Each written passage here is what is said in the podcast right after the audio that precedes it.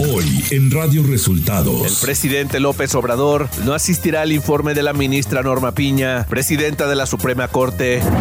Sección instructora en la Cámara de Diputados discute retirarle el fuero al fiscal de Morelos, Uriel Carmona. Diputados frenan la reforma para reducir la jornada laboral a 40 horas. Esto y más en las noticias de hoy. Este es un resumen de noticias de Radio Resultados. Bienvenidos al resumen de noticias de Radio Resultados. Voces informativas, Alo Reyes y Luis Ángel Marín. Quédese con nosotros, aquí están las noticias. La mañanera. En la conferencia de este miércoles, el presidente Andrés Manuel López Obrador anunció que no asistirá al informe anual de actividades que ofrecerá la ministra Norma Piña, presidenta de la Suprema Corte, mañana jueves 14 de diciembre. En su representación asistirá Luisa María Alcalde Luján, secretaria de Gobierno. Va la secretaria de Gobernación. Va la secretaria de Gobernación.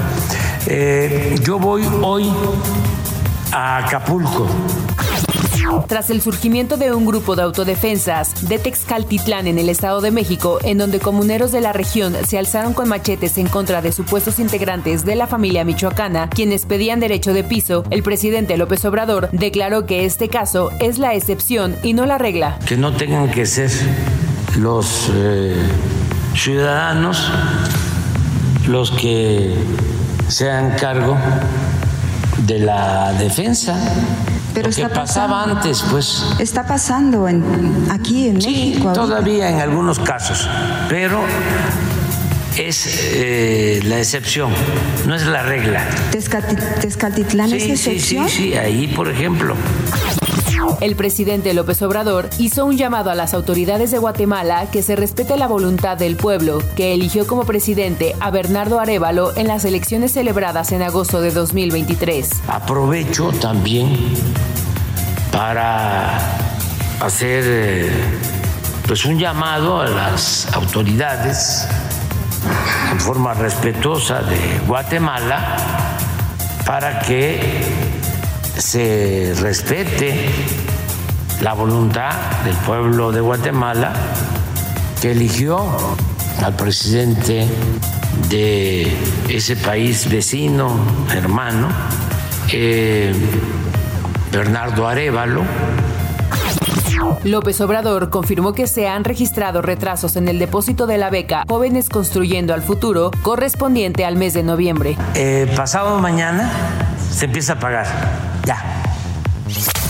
Elecciones 2024.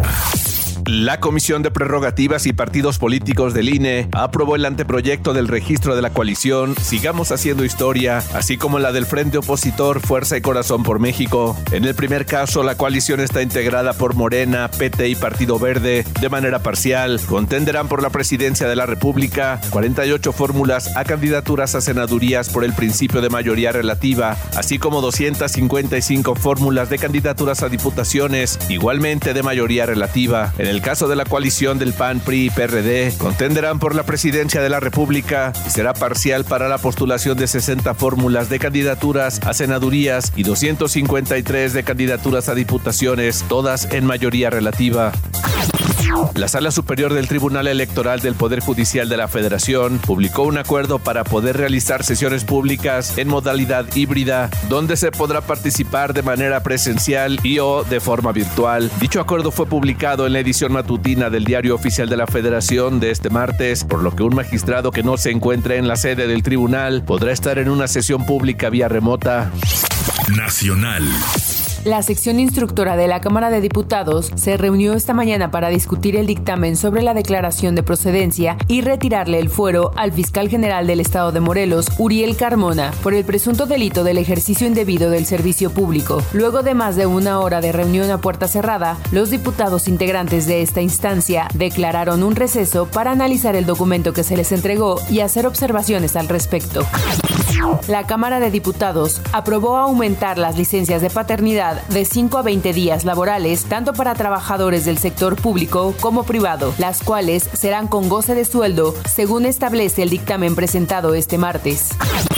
Frente al anuncio de que el presidente enviará al Congreso iniciativas para desaparecer los órganos autónomos y reformar el Poder Judicial, la presidenta del Senado, Ana Lilia Rivera, pidió prudencia hasta que se conozca el contenido de las propuestas. En un mensaje en sus redes sociales, confió en tener oportunidad de llevar al debate público las visiones que se puedan verter sobre lo que representa el Poder Judicial y los órganos autónomos. La Cámara de Diputados aprobó la noche de ayer una reforma para que los recursos del Fondo de Aportaciones para los Servicios de Salud de las entidades federativas se transfieran al fideicomiso del Fondo de Salud para el Bienestar, que fondeará la operación del IMSS Bienestar. Los estados que no firmen los respectivos convenios de federalización deberán garantizar el servicio de salud gratuita con recursos e infraestructura propia.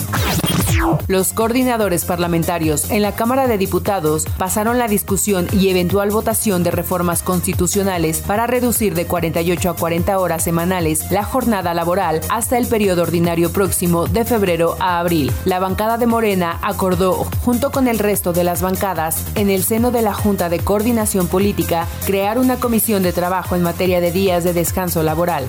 Ciudad de México.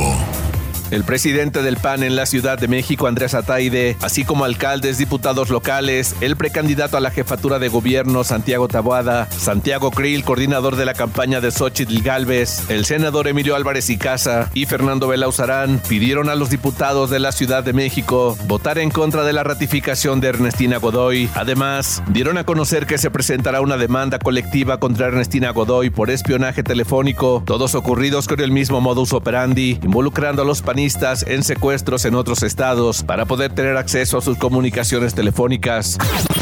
A unas horas de la discusión de la ratificación de la fiscal de la Ciudad de México, Ernestina Godoy, diputados del PAN, PRI y PRD llegaron con maletas al Congreso Capitalino la noche del martes para pernoctar en la sede a fin de garantizar su asistencia a la sesión ordinaria de este miércoles. Cuatro microsismos con epicentro en el suroeste de la alcaldía Álvaro Obregón y noreste de la alcaldía Magdalena Contreras, con magnitudes de 2.1 a 3 grados, ocurrieron este martes sin que el gobierno de la Ciudad de México reportara incidentes mayores. Los tres primeros movimientos se registraron con intervalos de un minuto, a las 11.06 y a las 11 de la mañana. La alerta sísmica no se activó por la distancia en la que ocurrieron los microsismos. En redes sociales, vecinos de la colonia Mixcoac dieron a conocer daños estructurales en sus propiedades.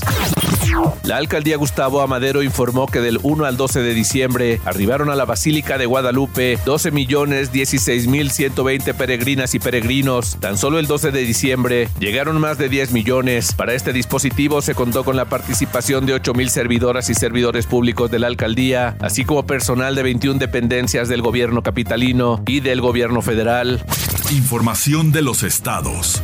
Un chofer de la plataforma de taxi digital Uber fue asesinado a balazos durante una transmisión en vivo por TikTok la madrugada de este martes en el fraccionamiento Parajes del Sol de Ciudad Juárez. La víctima, identificada como Jesús Rafael Díaz o Rafa Wayne por su nombre de usuario en redes sociales, era famoso en la ciudad fronteriza por transmitir sus viajes en vivo e interactuar con seguidores mientras manejaba.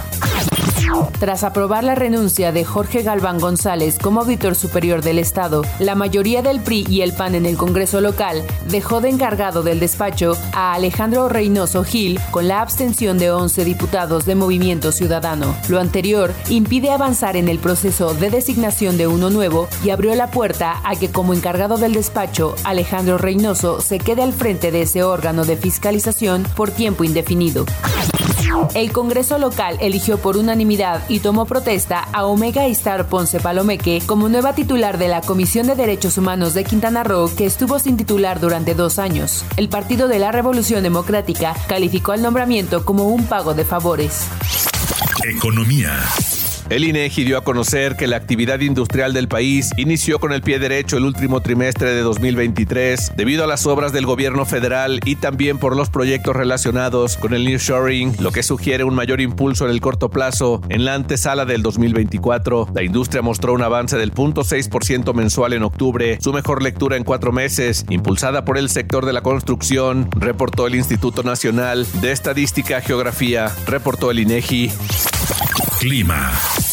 El Servicio Meteorológico Nacional dio a conocer el pronóstico del clima para hoy 13 de diciembre, en el que se prevé que el Frente Frío número 16 ocasionará chubascos y lluvias puntuales fuertes en el noreste, oriente, sureste, con lluvias puntuales muy fuertes en Yucatán y Quintana Roo. Por su parte, la masa de aire de origen ártico provocará un grado al ascenso de las temperaturas vespertinas sobre el norte, noreste, centro y oriente del territorio nacional. A su vez, prevalecerá el viento de componente norte de 80 a 100 km por hora en el Istmo y Golfo de Tehuantepec. La Comisión Nacional del Agua establece que habrá intervalos de chubascos con lluvias puntuales fuertes en Coahuila, Nuevo León, Tamaulipas, Veracruz, Oaxaca, Chiapas, Tabasco y Campeche. Intervalos de chubascos en San Luis Potosí, Querétaro, Hidalgo y Puebla. Y además, lluvias aisladas en Zacatecas, Guanajuato, Michoacán, Guerrero, Estado de México, Ciudad de México, Morelos y Tlaxcala. Radio Resultados Internacional. El ministro de Economía del gobierno de Javier Milei, Luis Caputo, anunció este martes un conjunto de medidas económicas que delinearán la primera etapa de la nueva gestión. Destaca la devaluación que supera el 100% del peso argentino, despido de empleados del gobierno con menos de un año de laborar, suspensión de la obra pública y reducción de los subsidios al transporte y energía, así como a las pensiones. El tipo de cambio oficial va a pasar a 800 pesos argentinos por dólar, una devaluación del 118%. El ministro de De Miley argumentó que esto era para que sectores productivos tengan los incentivos adecuados para aumentar su producción. El presidente de Estados Unidos, Joe Biden, dijo este martes que Israel está perdiendo apoyo por los bombardeos de la franja de Gaza y opinó que el primer ministro israelí Benjamin Netanyahu debería cambiar su política de gobierno. Y hasta aquí las noticias en el resumen de Radio Resultados. Hemos informado para ustedes Luis Ángel Marín y Alo Reyes.